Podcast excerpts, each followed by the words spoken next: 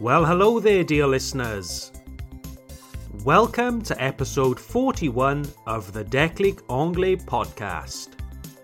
You are listening to the podcast for Francophone learners of English. This is the first episode of 2022. So let me begin by saying Happy New Year to you all. I wish you all good health and happiness in this new year. I hope you all had a great festive season and New Year celebration.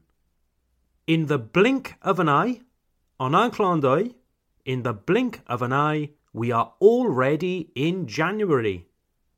And now, for many of us, it's time to jump back into work, eat more vegetables, eat less chocolate, and get more physical exercise. Well, that's certainly the case for me. So, yes, we are in 2022.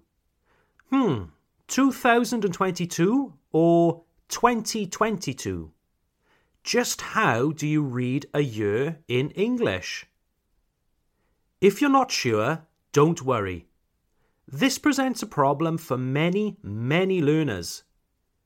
I have even heard many advanced learners of English, French people who speak great English, make this mistake when speaking.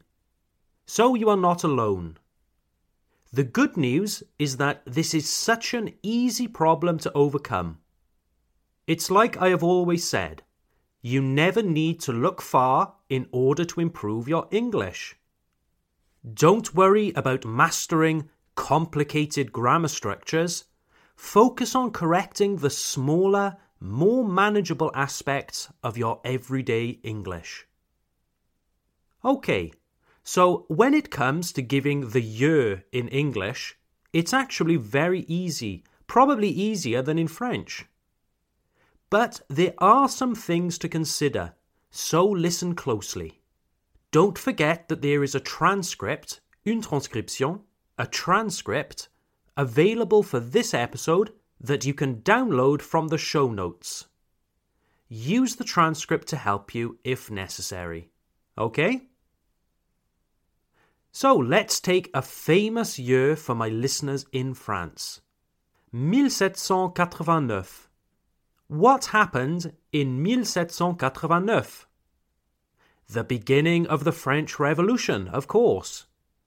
So, the biggest thing to remember is that we don't say the year like in French. We don't say 1789.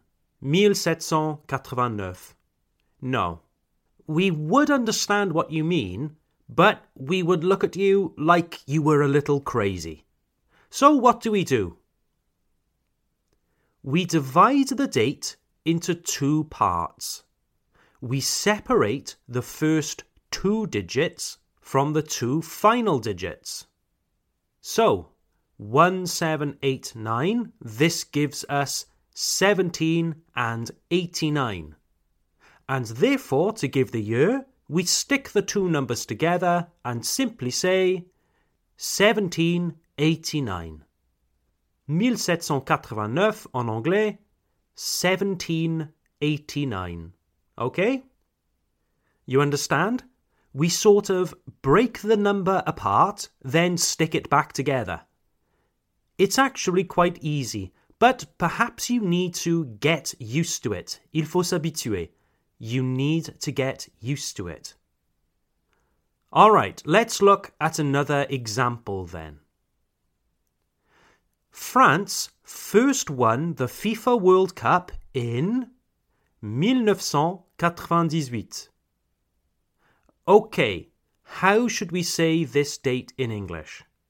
So, same as before, we divide it into two parts the 1998. This gives us 19 and 98. And then we put them together. 1998, 1998. 1998. All right? So, France first won the FIFA World Cup in 1998. And this works for pretty much all years, dear listeners. Let's try a little test. I will say the year in French, you repeat it in English. Okay? So, our first example. Ready? Number one. Neil Armstrong landed on the moon in 1969. What do you think? Neil Armstrong landed on the moon in 1969. Okay, so we have 1969. Cut it in two, we get 19 and 69. Therefore, Neil Armstrong landed on the moon in 1969. Okay, one more example. Number two.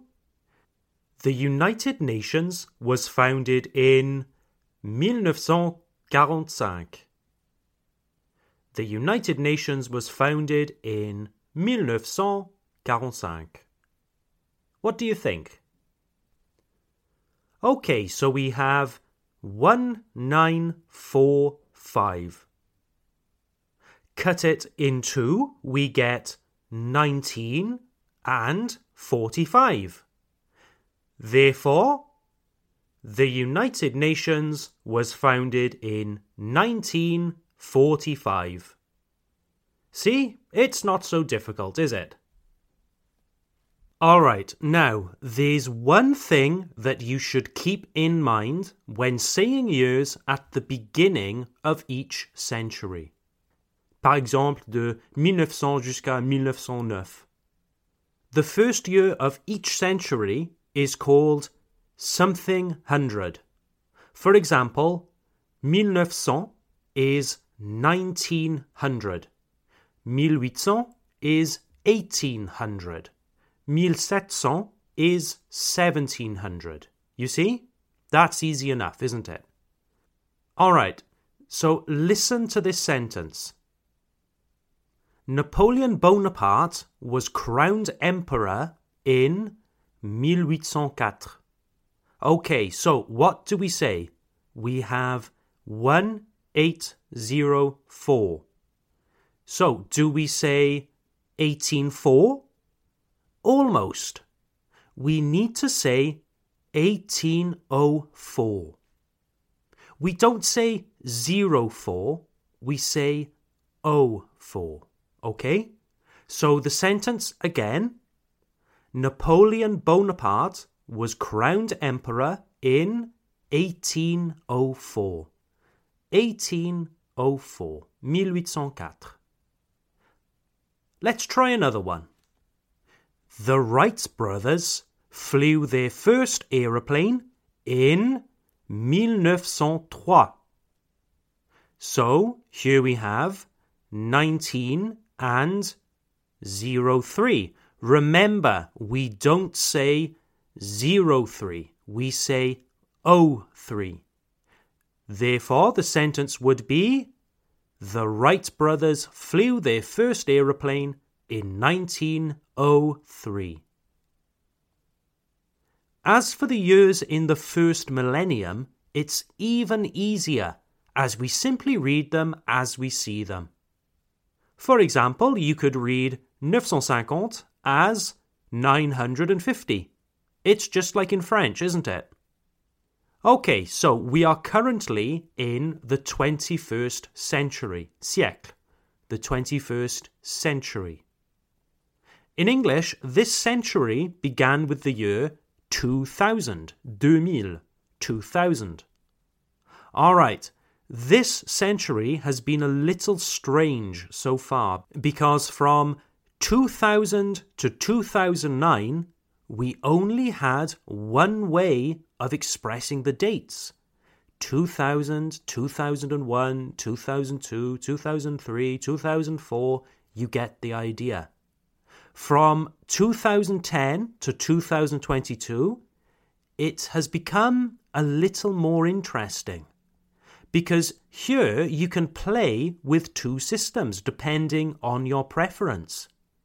Some people have continued the trend from the early 2000s, saying 2020, 2021, 2022, but other people have gone back to using the old system. So today we can also hear 2020, 2021, 2022. Is one better than the other? No, not at all, dear listeners. The choice really is yours. As for me, I still say 2022. It's longer, but for me, it's become a habit. Perhaps I'll change, perhaps not. It doesn't make much of a difference. And for you, dear listeners, pick whichever system works best for you. Okay, before we wrap up today's episode, here is a little bonus point that you may find interesting. So, as you know, English is a West Germanic language and it's related to modern languages such as Dutch, le néerlandais, and German, la langue allemande. That said, over 60% of our modern English vocabulary is of French and Latin origin. You can thank a gentleman from Normandy for this, a guy called William. You might know him as Guillaume le Conquérant. Well, if ever you have read a book on history, you might sometimes see the abbreviation AD written after certain dates. AD. For example, the Roman conquest of Britain began in 43 AD. Hmm, any idea what the AD might mean? Well, it's actually Latin and it means Anno Domini. Anno Domini. The approximate English translation is in the year of our Lord. Here, the term our Lord refers to Jesus Christ. So it's the English way of saying après Jésus, AD, Anno Domini. So, another example for you. The earliest written example of English dates to around 700 AD. 700 AD. 700 ans après Jésus. D'accord, Tom, très intéressant. Comment dit-on avant Jésus alors? Well, we have another abbreviation for this BC. BC. For example, Julius Caesar died in 44 BC, or the Great Pyramid of Giza was built around 2600 BC. Now, I'm afraid that I have to disappoint you. The abbreviation BC isn't some fancy Latin term. It simply means before Christ. Ta da! Nothing special. BC simply means before Christ.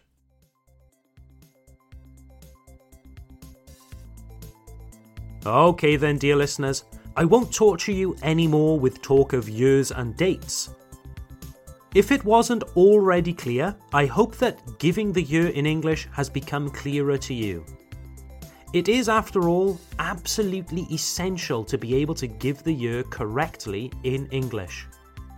On that note, then, I wish you all a great week and I look forward to seeing you all at our next episode. Bye for now.